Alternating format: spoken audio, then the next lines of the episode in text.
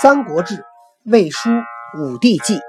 今天我们讲新的内容。讲之前呢，我们先问问多多姐姐，请问昨天咱们讲的是什么内容啊？吕布之死。对了，没睡着，原来是啊。好，我们继续讲。四年春二月，公还至昌邑。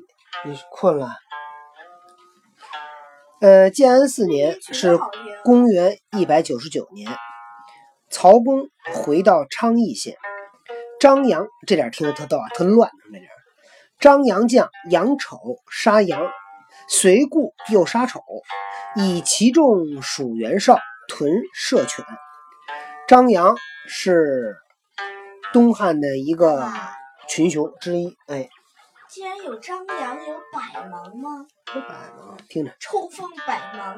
张扬的部将呢叫杨丑，杨丑把张扬杀了，随故呢又把杨丑给杀了，带领着张扬的部将投降了袁绍，驻扎在一个地儿，你猜叫什么？叫射犬。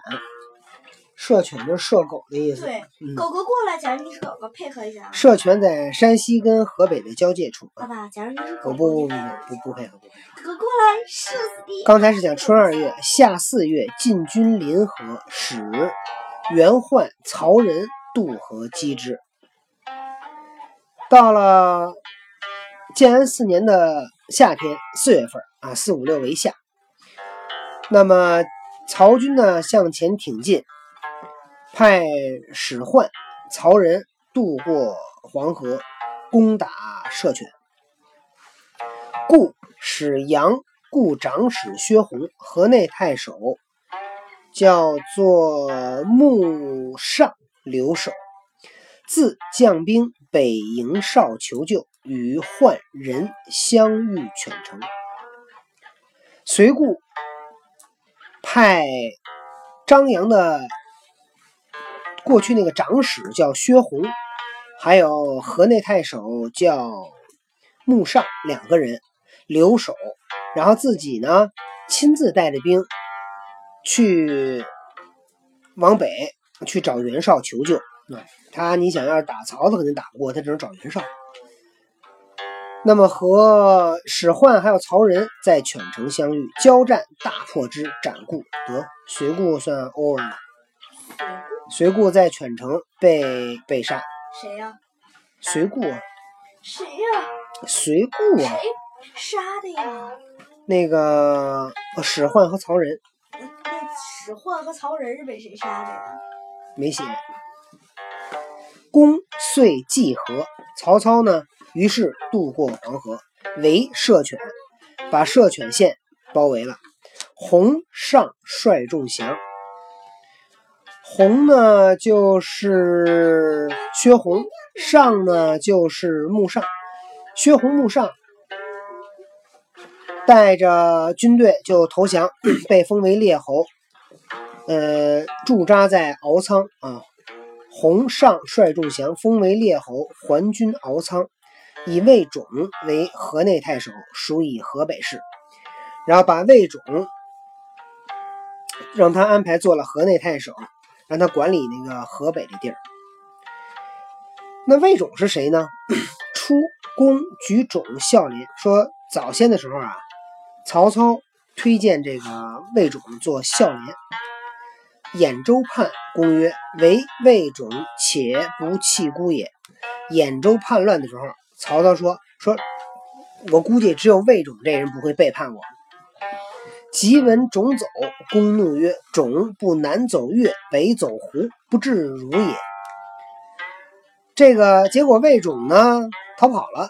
曹操知道了以后大怒，说：“好你个魏种啊！我刚说完说就你不会背叛我，结果你还跑了。你要是往南你不给我跑到越国去，往北你不跑到胡人那里，我逮着你我就我得严惩。”稷下射犬，生禽种。公曰：“为其才也，视其父而用之。”结果曹操打下了射犬，把魏种生擒活捉。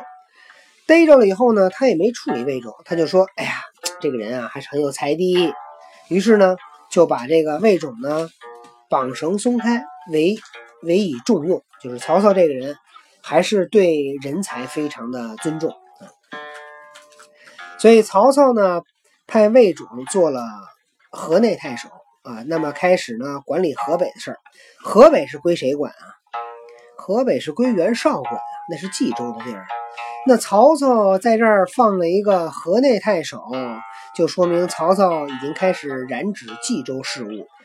那么曹操跟袁绍之间的矛盾呢，就慢慢凸显出来。他俩小时候不哥们儿，哎，但是打天下的时候，这俩就是对手了。小时候哥们儿，一块抢过新娘呢。对。事实，袁绍既并公孙瓒，兼四州之地，众十余万，将进军攻许。诸将以为不可敌。公曰：“好，我们先翻译前面哈，就是说这会儿袁绍呢已经兼并了公孙瓒，那么手下呢管着四个州，在东汉呢，整个东汉呢是分了十三个州，袁绍一个人就占了冀州、青州、并州和幽州四州。那这四个州呢，基本上就是。”河北、山西还有山东北部，基本上算是华北平原，所以袁绍当时是在中国北方势力最大的一个诸侯。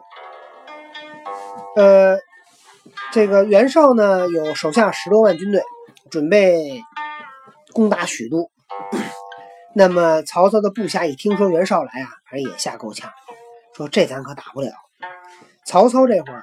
发表了一个非常著名的演说，他是这么说的：“公曰，吾之少之为人，志大而志小，色厉而胆薄，计克而少威，兵多而分化不明，将骄而政令不一，土地虽广，粮食虽丰，士卒以为吾奉也。”曹操听说袁绍要攻打他。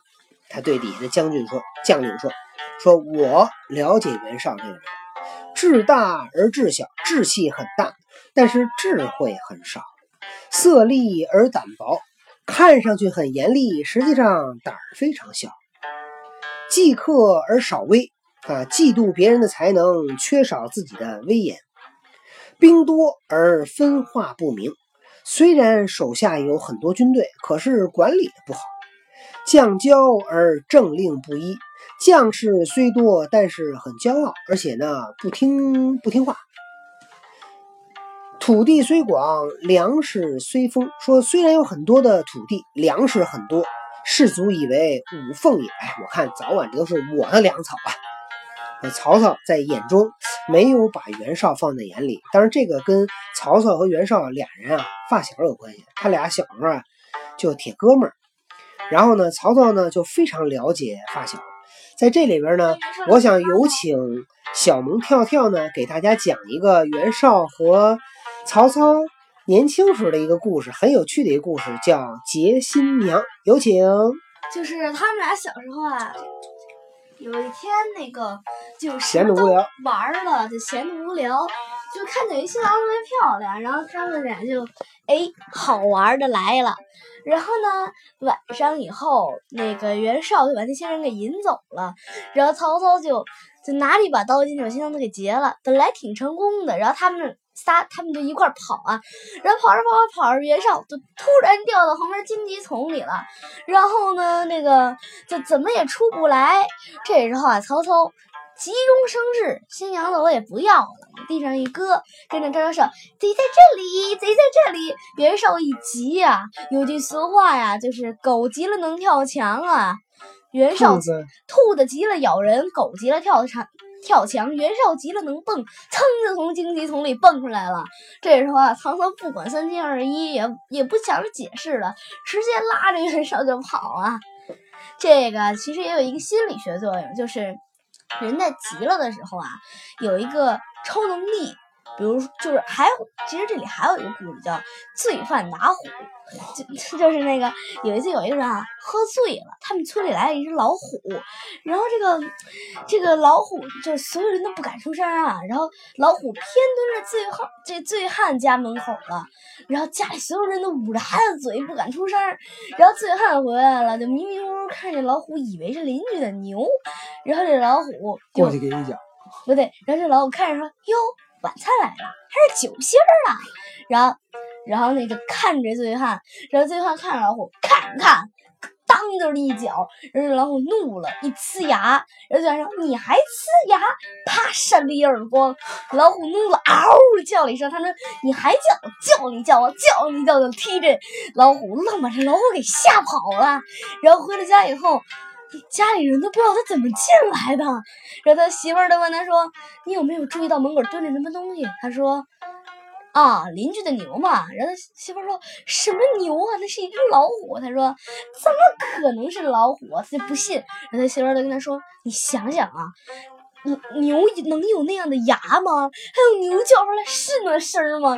最后一想啊，吓了一身冷汗，酒也醒了，咣当就倒地上了。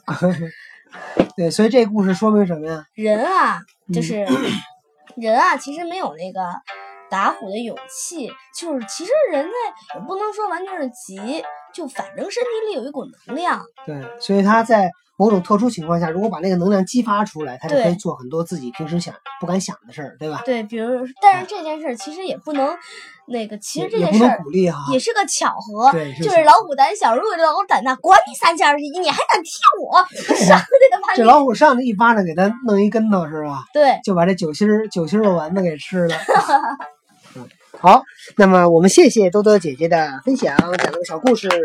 然后刚才我们想讲的故事，其实想说什么呢？因为曹操小时候和那个袁绍是哥们儿，对吧？他对袁绍特别了解。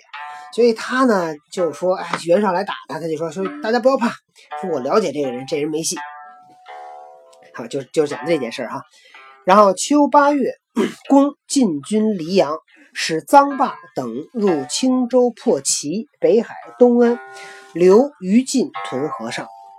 到了秋天八月份，曹公呢进军黎阳，命令黎阳在在许都的北边。自古以来为兵家必争之地，是现在的河南省浚县。然后这个曹操向北进发，命令臧霸从东线也是向北打，开始去进犯袁绍了啊，主动进攻。九月，攻还许，分兵守官渡。那么曹操八月向北进军，九月呢，曹操回到了许都。在官渡留兵守候。冬十一月，张绣率众降，封列侯。得，张绣这主也是投降反叛又投降，哎，这主小心点吧。那么十二月，攻军官渡。到了十二月份，曹操 军队驻扎在官渡。好，这会儿呢，这两段呢，我们讲的就是曹操，呃，开始屠中原，准备要被。准备屠冀州，准备要跟袁绍打了。那么袁术呢，自败于陈，稍困。袁谭自青州遣迎之，术欲从下邳北过，攻遣刘备、朱灵邀之。袁术呢，在寿春称帝。寿春呢，是在今天的安徽省寿县，在淮南市的西南。那么袁术称帝以后呢，这个人啊。作死啊！骄奢淫逸，昏庸无度，士卒动馁，人民相食啊！他呢，天天在自己的宫殿里吃香的喝辣的，结果士兵呢没得吃，老百姓呢也没得吃。老百姓呢就人吃人，然后呢士兵吃什么呀？记得吗？士兵吃什么？曹操屯田的时候，袁术的军队吃什么？那个好像袁绍军队吃桑葚。袁术今天吃蛤蜊，对，吃蛤了，对吧？没得吃。然后呢，袁术后来呢，还谁都招，今儿招吕布，明儿招曹操，但是每次招完呢，自己都被都打败仗。最后袁术没办法，袁术发现自己没戏了。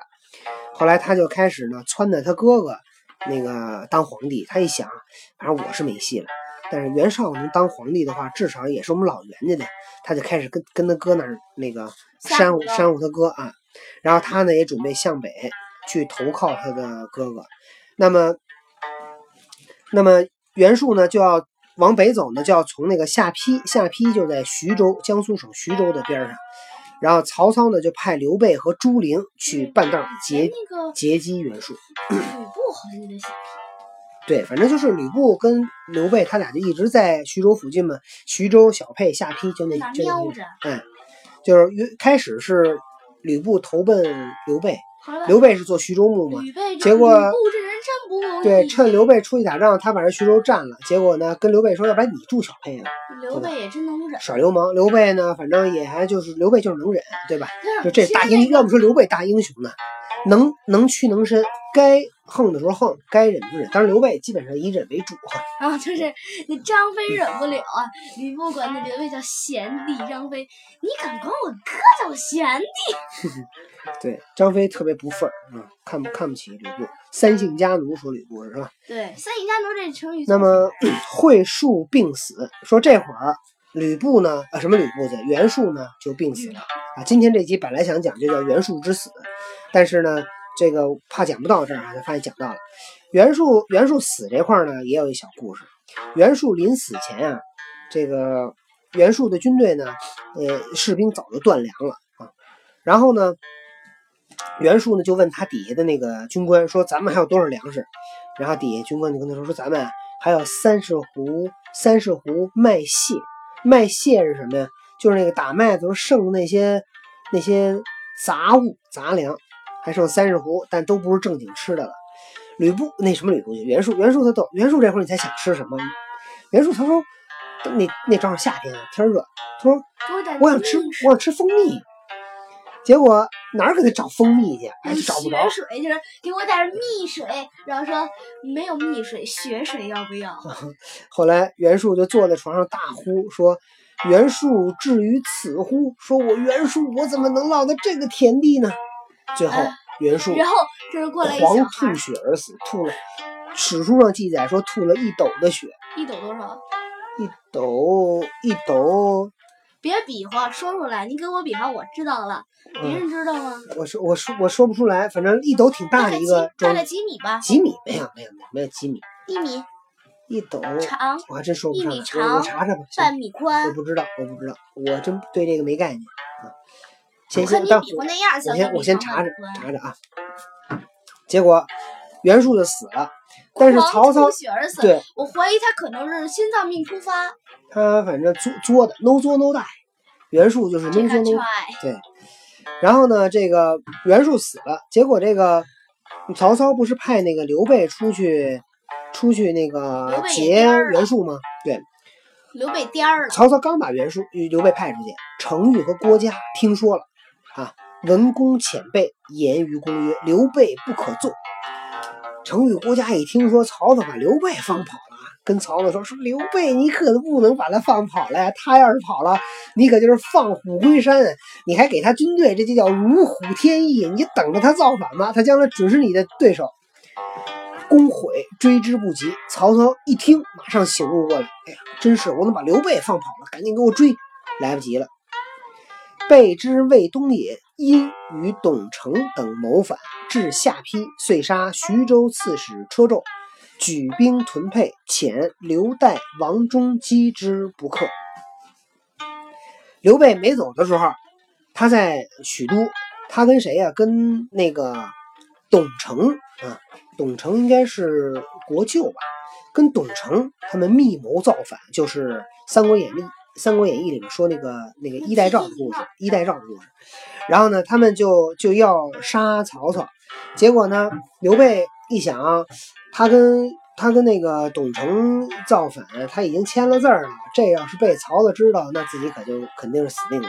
一听说曹操让他去劫袁术，还给他军队，好家伙，撂爪蹦啊，开心的，就就赶紧带着军队就走了。感谢你的无知。谢了，谢了老大。对他应该这么说的，嗯谢谢老大的无知。对然后呢，刘备赶紧带着军队到了下邳，结果到了下邳，直接先把徐州拿下，把徐州刺史车胄就给杀了，然后带着军队呢驻扎小沛。曹操赶紧派刘岱在徐州待着，还是小沛，他是熟悉了吗？就跟司马懿一直喜欢穿女人的衣服一样，为什么有这个癖好？去小沛待着。曹操派刘岱跟王忠去追刘备，去打刘备，结果呢也没打下来。啊，刘备跑了，放虎归山。这是刘备那个离开了曹操的控制，逃跑了。逃跑了以后呢，接下来应该是路慢慢就开始进入到这个叫曹袁大战了啊，曹操跟袁绍之间的战争。今天我们主要讲的，上一讲我们讲的叫吕布之死，今天呢其实就是袁术之死啊。好，今天的故事讲到这儿，同学们，拜拜。